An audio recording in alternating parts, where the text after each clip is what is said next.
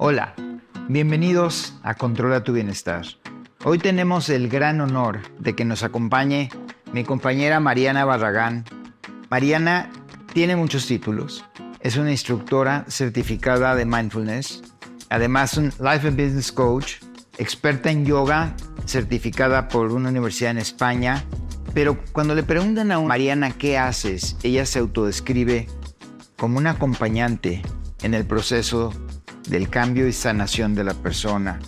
Mariana tiene especialidad que nos viene a compartir el día de hoy de la gran influencia que puede tener la coherencia en el corazón. Y sin mayor preámbito a lo que acabamos de decir, Mariana, bienvenida. Gracias por volvernos a ver y estar aquí con nosotros. Muchas gracias a ti.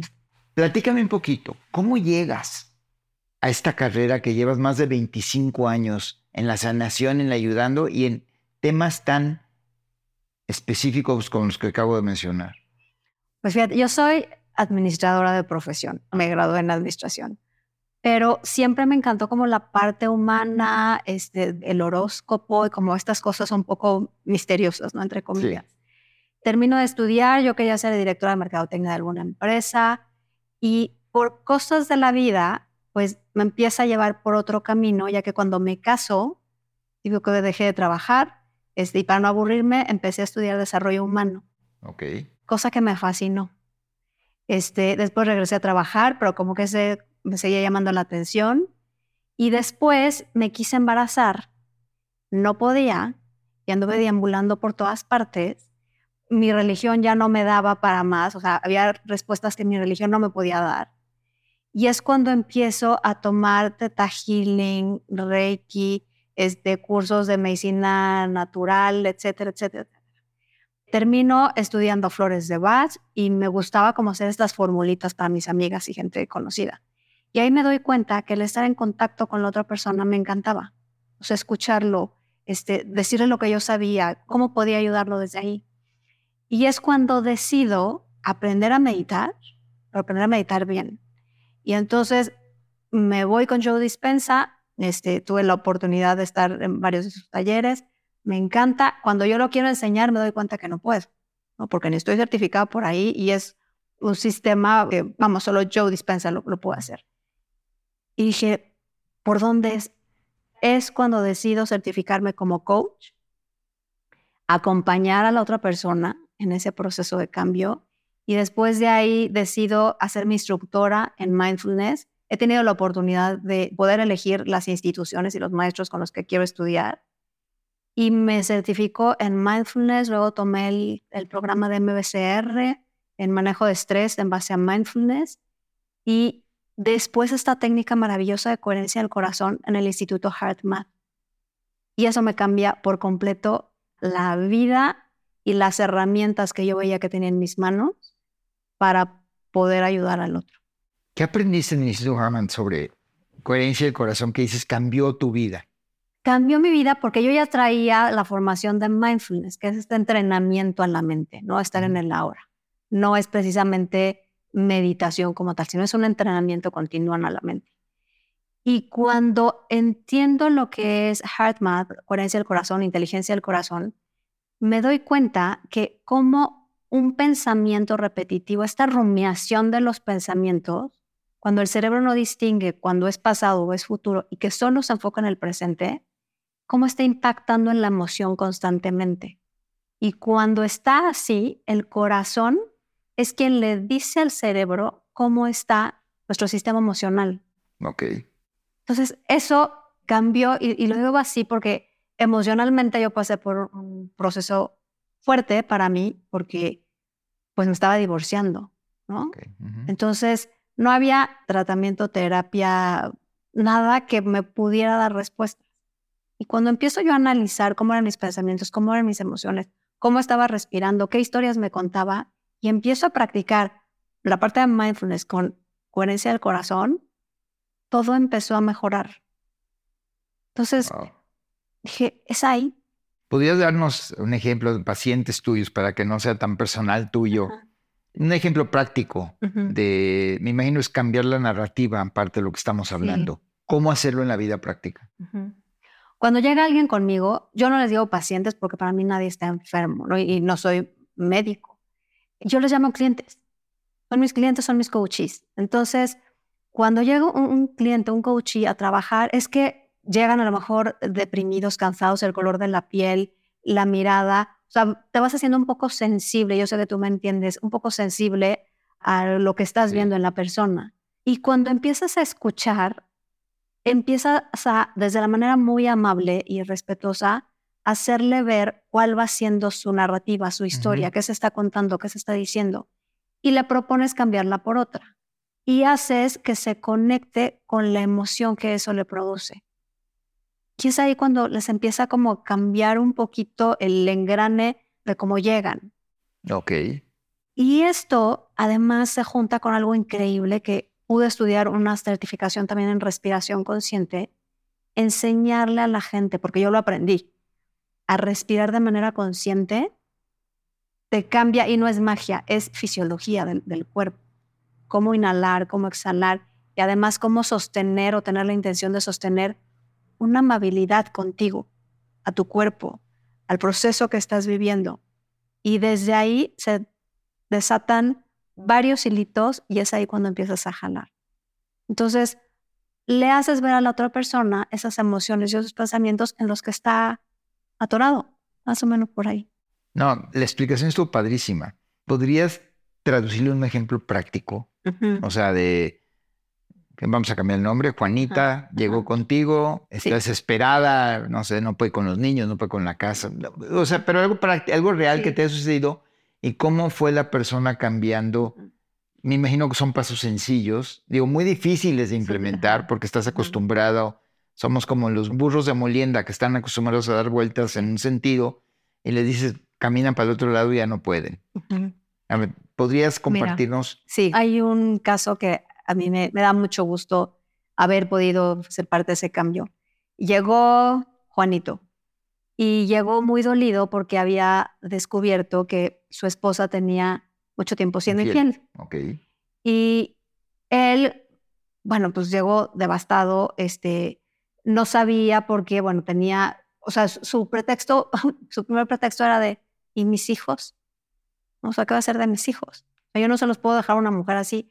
Llegó enojadísimo, llegó dolido, llegó casi, o sea, como ido, ¿no? de todo lo que estaba sucediendo.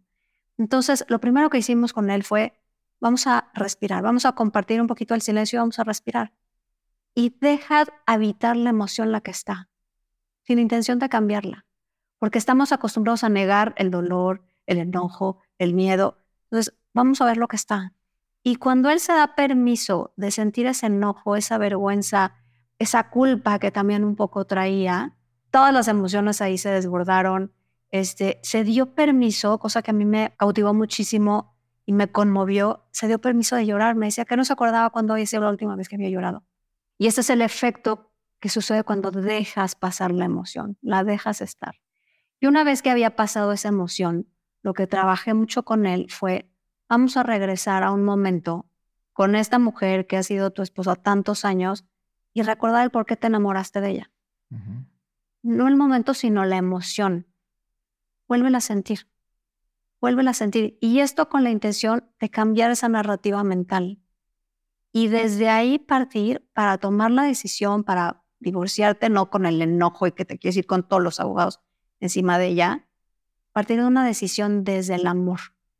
A ti, a tu familia, y practicamos, obviamente, mindfulness y practicamos estas bondades que tiene el corazón de ser amable con uno y desde ahí empezar a tomar decisiones.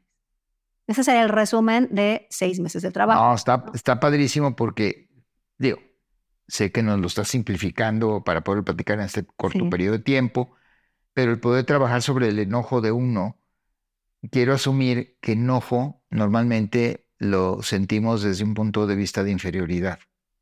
Sea, ¿por qué nos enojamos? Porque nos sentimos que alguien nos está aplastando.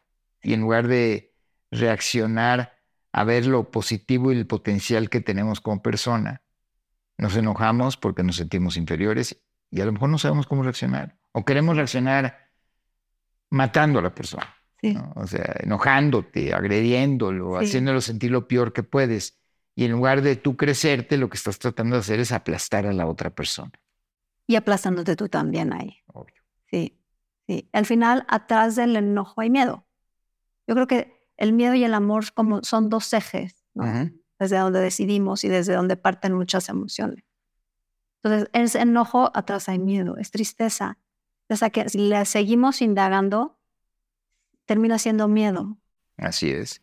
Eso es lo lindo de ir quitando estas capas de emociones y en la persona de manera muy sutil, muy respetuosa, muy amorosa y a su tiempo, con paciencia, sin juicio.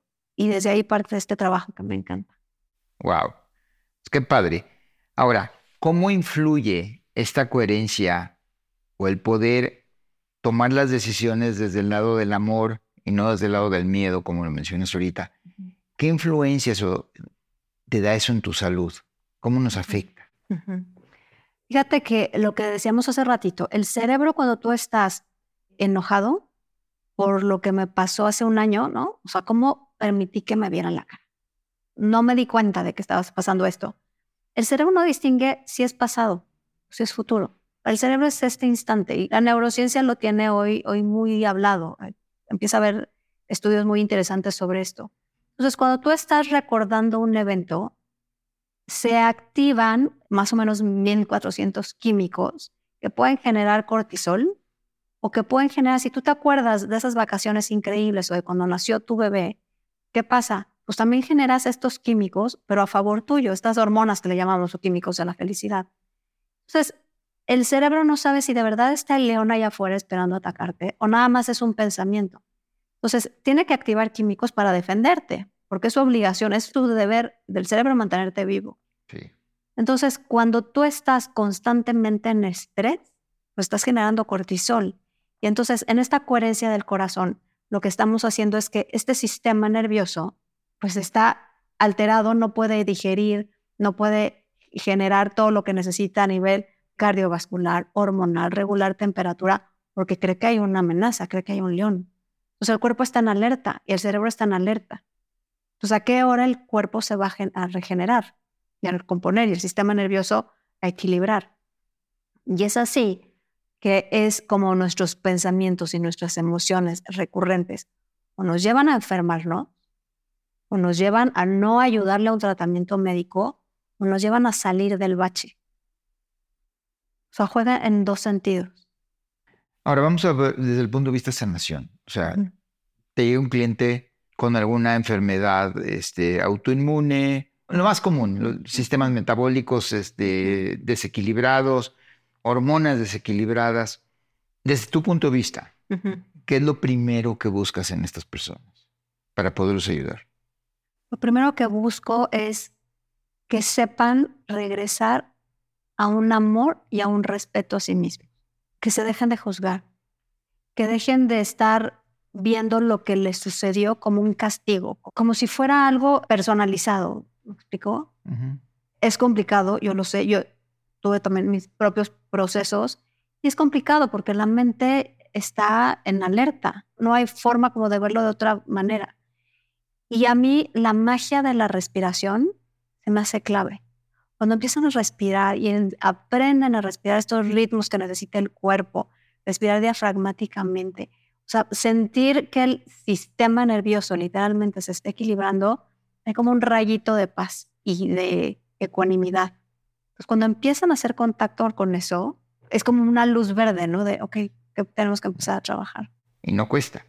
No o sea, cuesta. No, no tengo que ir a comprar un medicamento que me vale mil pesos al mes para poder respirar. Oye, las tienes 24 horas. Así es. Un ataque de ansiedad, ahí está la respiración, ¿no? Ataque de pánico, ahí está. No puedo dormir, ahí está. Estoy enojada, ahí está la respiración. Sí. Entonces, todo el mundo sabemos respirar. No. No. Hay un estudio muy interesante este, en la Universidad de Japón que hacen y hablan de que el 80% de la gente no sabemos respirar. Entonces, porque uno cree que es como estas respiraciones, ¿no? Fuertes. Pocas veces ponemos atención a cómo el diafragma se mueve con la respiración. Y todo tiene que ver, porque cuando el diafragma se mueve, está abajo del corazón. Sí. Entonces, cuando el corazón está sintiendo este movimiento, todo se está equilibrando. Entonces, ver el cuerpo humano como un sistema perfecto, como uno entra, el otro sale, cómo se mueve y cómo regresa, pues es fisiología y todos lo tenemos. Y eso nos lleva a uno de los fundamentos principales de la medicina funcional, que te dice que todos los sistemas del cuerpo, que pueden ser 18 o 20 sistemas, porque en la escuela nos enseñaron el digestivo, el circulatorio, etcétera, etcétera, etcétera, cómo todos ellos están entre sí mismos entrelazados y uno depende del otro. Y nosotros queremos manejar diferentes. Y tengo reflujo, entonces me voy a ver al gastro. Y el gastro me va a dar medicinas para los síntomas del reflujo. Cuando a lo mejor si yo pudiera controlar mi respiración, me sentiría mejor y podría evitar ese sentimiento de quemazón que se me sube hasta el estófago. Claro. Claro. Tú lo sabes, estuve en un tratamiento de cáncer no hace mucho y nunca se me va a olvidar un día que me metieron en una de estas máquinas de resonancia magnética donde me iban a dejar como dos horas adentro. Y obvio, todo el mundo con el ruido y me puse a respirar. Me acordé de ti, me acordé de James Nestor también, que tiene toda esta teoría sobre cómo la respiración te ayuda a relajarte. Me les quedé dormido dentro de la máquina. Ay, qué maravilla. Sí, sí. se me pasó, las dos horas se me pasaron, me les quedé dormido. Sí. Y luego el doctor me dijo que cómo era posible que yo lograra hacer eso con todo el ruido que estaba dentro de la máquina y que es bastante molesto. Pero gracias a gente como tú que hemos aprendido muchos a poder respirar y también recuerdo que Jim Nestor publicó que a través de los últimos dos o trescientos años, si agarramos los cráneos mm. de hace 300 años y los de hoy, vamos a encontrar que nuestras cavidades nasales han cambiado mucho, se han reducido. Entonces, nuestro cuerpo ha disminuido su capacidad de poder respirar bien. Y muchas de las enfermedades se dan por respirar mal. O sea, estamos acostumbrados a respirar por la boca. Entonces, cuando tomamos aire por la boca, el cerebro se vuelve loco. En pocas palabras, se vuelve loco porque no está comunicando aquí el tronco encefálico al cerebro que estoy respirando. Entonces le llega información que dice, ¿qué hago con esto? Además de que no hay filtros para el aire, temperatura, etcétera, etcétera. Entonces, por eso yo siempre insisto, cuando trabajo con la gente o cuando comparto con empresas, yo siempre propongo, mi primer paso es aprendamos a respirar. Me quedan viendo cómo, cómo respirar. Denme un mes. O sea, denme un mes y vamos a ver. Cuando empiezan a ver los beneficios de aprender a respirar, o sea, es sistema nervioso. O sea, hoy en día el tener un sistema nervioso regulado este, es un lujo, ¿no? Con todo lo que vivimos y más en las ciudades, ¿no? Como, sí. Estamos estresados, entonces nuestro sistema simpático está totalmente alterado y el parasimpático está deprimido. Así es. Entonces tenemos este desbalance que como dijiste hace, hace rato, lo dijiste de una manera muy bonito, pues estamos produciendo cortisol el 80% de nuestro tiempo, cuando el cortisol es para ver si nos va a atacar el león, ya sea si vamos a correr o vamos a pelear. Claro. Y a lo mejor el león nada más es un pensamiento, ¿no? O un recuerdo. Pero el cerebro esto no lo sabe. Hay un software desarrollado por el Instituto HeartMath y mira la coherencia del corazón. Okay. Entonces, es interesante ponerlo a aquellos como que no me creen mucho de lo que les estoy hablando. Entonces, cuando empiezan a, respirar, es que nada más están midiendo como la respiración, ¿no? Porque se ve la onda así en la respiración. Pero luego, no, a ver, este, vamos a ver y acuérdate de tal evento o esa junta que tienes y que te produce mucho estrés. Automáticamente la curva se empieza a descomponer. Sí. Pero estás respirando tranquilo, ¿no? Sí. Entonces esta emoción, la emoción pegó en algo en la respiración y pegó en algo en esa frecuencia de variabilidad cardíaca, que es la que le informa al cerebro cómo estamos emocionalmente. Ahora imagínate si constantemente estamos en estos picos, ¿cómo es la comunicación ahí adentro? Ese es el impacto que tienen las emociones y los pensamientos en la salud. ¿Hay alguna investigación o algo que nos puedas compartir? Que hablamos de la salud en general, pero hoy estamos encontrando que cuatro de cada diez personas tienen enfermedades crónicas múltiples. O sea, seis de cada diez tienen una por lo menos. Pero de esos seis, cuatro tienen dos o más enfermedades crónicas simultáneas. ¿Qué hay en cuanto a apoyar a estas personas que tienen diabetes, hipertensión, lupus? Le podemos dar el cóctel que queramos para que realmente puedan hoy acceder a su bienestar de una manera natural y sobre todo creando esa coherencia con el corazón. Fíjate que yo desde donde lo he vivido, porque uno cuando llega aquí no llega porque estudió, sino llega por necesidad. Así es. Entonces, desde lo que yo he vivido y he aprendido, no es nada más manejar, obviamente manejar tus emociones y salud mental, pero aunado a un estilo de vida saludable. Entonces, ¿cómo te estás nutriendo? ¿Cómo te has nutrido en los últimos años? Tu nivel de hidratación, ¿qué ejercicio haces? Porque yo antes decía, voy a hacer ejercicio para marcar músculo, ¿no? Para estar delgado, para levantar lo que sea. Y cuando te das cuenta que el hacer ejercicio es para salud del cerebro, ¿no? que pocas veces los doctores nos dicen por ahí, al menos con los que yo he llegado, las relaciones interpersonales. Cuando nosotros tenemos un grupo de apoyo, una tribu, como le llaman, estas personas con las que nosotros podemos platicar de nuestros temores, de nuestros miedos, de, de lo que está sucediendo, eso es importantísimo. Y sobre todo porque producimos, cuando nosotros sentimos el cariño de alguien o nos sentimos apoyados por alguien o nos sentimos amados, estamos produciendo oxitocina. Ahora en la pandemia, ¿qué pasó? Nos quitaron como ese lugar, esa fuente de oxitocina, porque no te abraces, no te acerques, no te des beso, con miedo, encerrado, noticias trágicas y sin abrazos, pues obviamente nuestro sistema volvió loco. Cuando tú tienes a alguien con quien abrazar y si en ese momento no tienes a alguien que abrazar, el simple hecho de pensarlo y sentir lo que te produce esa persona genera oxitocina. Y la oxitocina ayuda a proteger el corazón.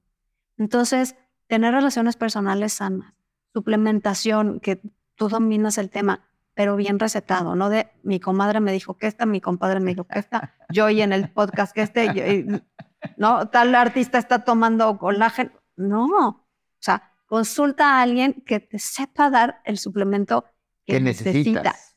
¿Qué necesitas? El sol. Son cosas como dijiste hace ratito, tan básicas y tan a la mano que no nos damos cuenta. Y el saber gestionar nuestras emociones y nuestra salud mental a través de mindfulness, de heart math, de respiración, que es en lo que yo me he especializado, creo que tienes un círculo muy completo de estilo de vida.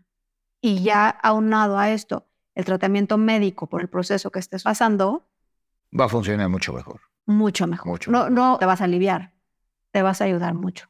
Nosotros lo que hemos visto últimamente, y sí quiero hacer conciencia, enfermedades crónicas que atacaban a personas mayores, y cuando digo mayores, promedio de edad de los 60 a 65 años de edad, como el cáncer de colon, que era muy común en ese grupo de edad, Hoy me han estado llegando pacientes entre 35 y 42 años de edad con no solo cáncer de colon, sino con una metástasis ya nivel 4, que cuando los veía yo, el primero en llorar era yo. Sí, sí. Y eso para mí era muy doloroso y empezamos a tratar de investigar. Eh, tuvimos la oportunidad de estar en el último Congreso de Medicina Funcional y hay una doctora Hilikov, que es la que más investigación ha hecho en cuanto al cáncer y es la que más gente ha podido curar en etapa 4. Y una de las cosas que estuvimos platicando varios médicos latinoamericanos con ella fue precisamente mi generación, que probablemente soy la generación de tus padres. Fuimos los primeros que nos influenció toda la comida industrializada, pero todavía nos tocó crecer en un ambiente muy natural, donde la papilla o los primeros alimentos se hacían en casa. O sea, Gerber no entró a nuestras despensas hasta con nuestros hijos. Mm. Entonces estamos viendo hoy que tu generación se ve mucho más afectada simplemente porque los hábitos que nosotros como padres pusimos en ustedes, lo que acabas de hablar de comidas industrializadas, exceso de comidas refinadas y azúcares, lamentablemente una pandemia que nos dejó inmóviles por no sé cuántos años, creo que fueron dos años en general, y que la gente no lo ha retomado. Y como decías tú, la narrativa. Yo me acuerdo entrar a casas o edificios de amigos míos y me decían, no, no, no subas el elevador, te veo en el patio. Y a 20 metros. Ni nos oíamos, ni podíamos platicar cosas así verdaderamente íntimas que pudieran establecer la relación, porque teníamos miedo a estar cerca el uno con el otro. Claro. Okay. Y hoy eso se ha quedado.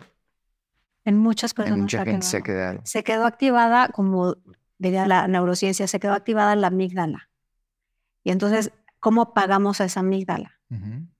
Respirando. ¿Cómo? Respirando, con esta narrativa y esta emocionalidad que sea congruente. O sea, que mi pensamiento sea congruente con mi emoción. Una cosa es pensar que estoy bien, ¿no? Pensar que estoy sana, pero si realmente soy muy honesta y siento miedo y me siento enferma, no hay congruencia. Pues vamos a, a voltearlo un poco. ¿Cómo se siente estar sana? En algún momento has estado sano, en algún momento has estado contenta. O sea, recuerda esa emoción. Entonces, ay, este, pensar en mi perrito me encanta, ¿no? Se les dibuja una Sí. sonrisa. ¿Cómo se siente ese perrito?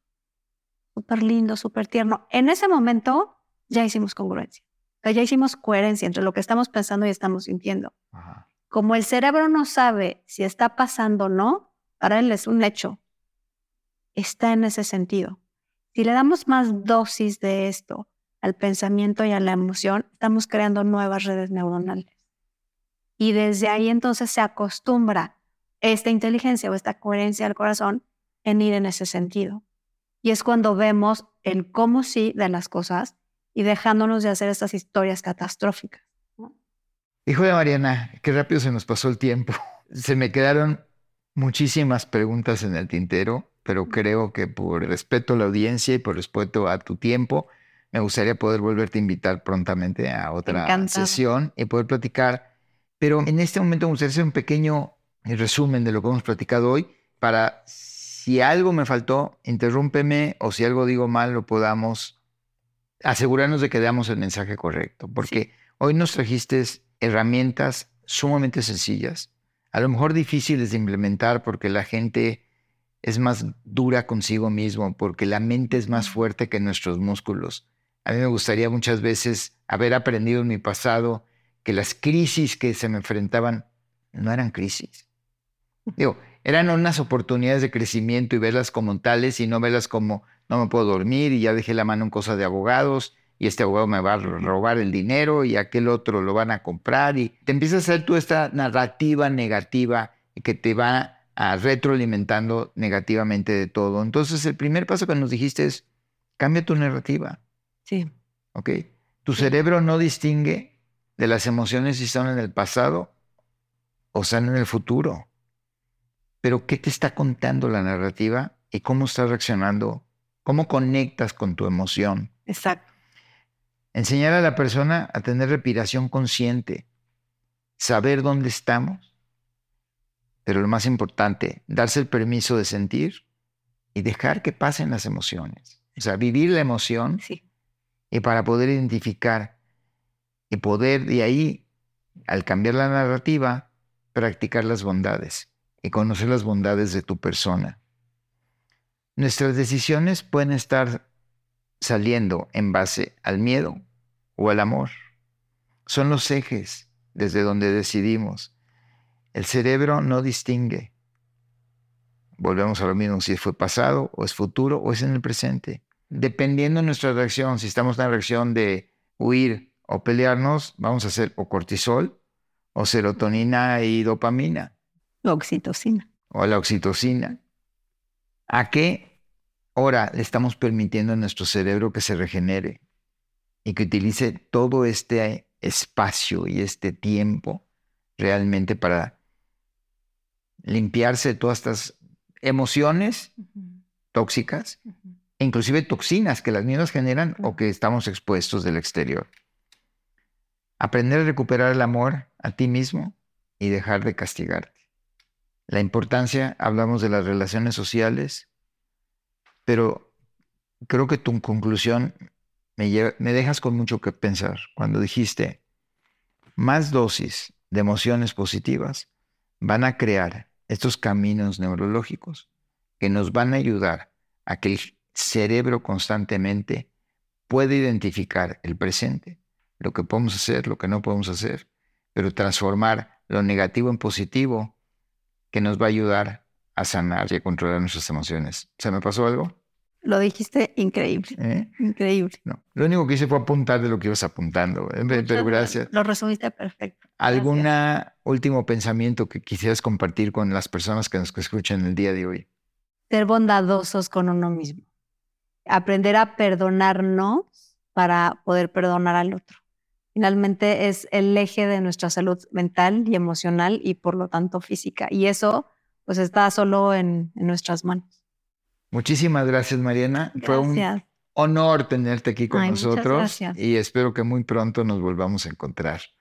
Y para ti, si te gustó este capítulo, por favor, suscríbete a nuestro canal y te invitamos a que sigamos a Mariana. En la descripción del programa del día de hoy van a estar todas sus redes y donde la puedes contactar directamente para, si tienes alguna duda de cómo quererte más y cómo ser bondadoso contigo mismo para que logres controlar tu bienestar. Muchísimas gracias por su atención y gracias nuevamente Mariana por estar con nosotros. Muchas gracias, Moshi.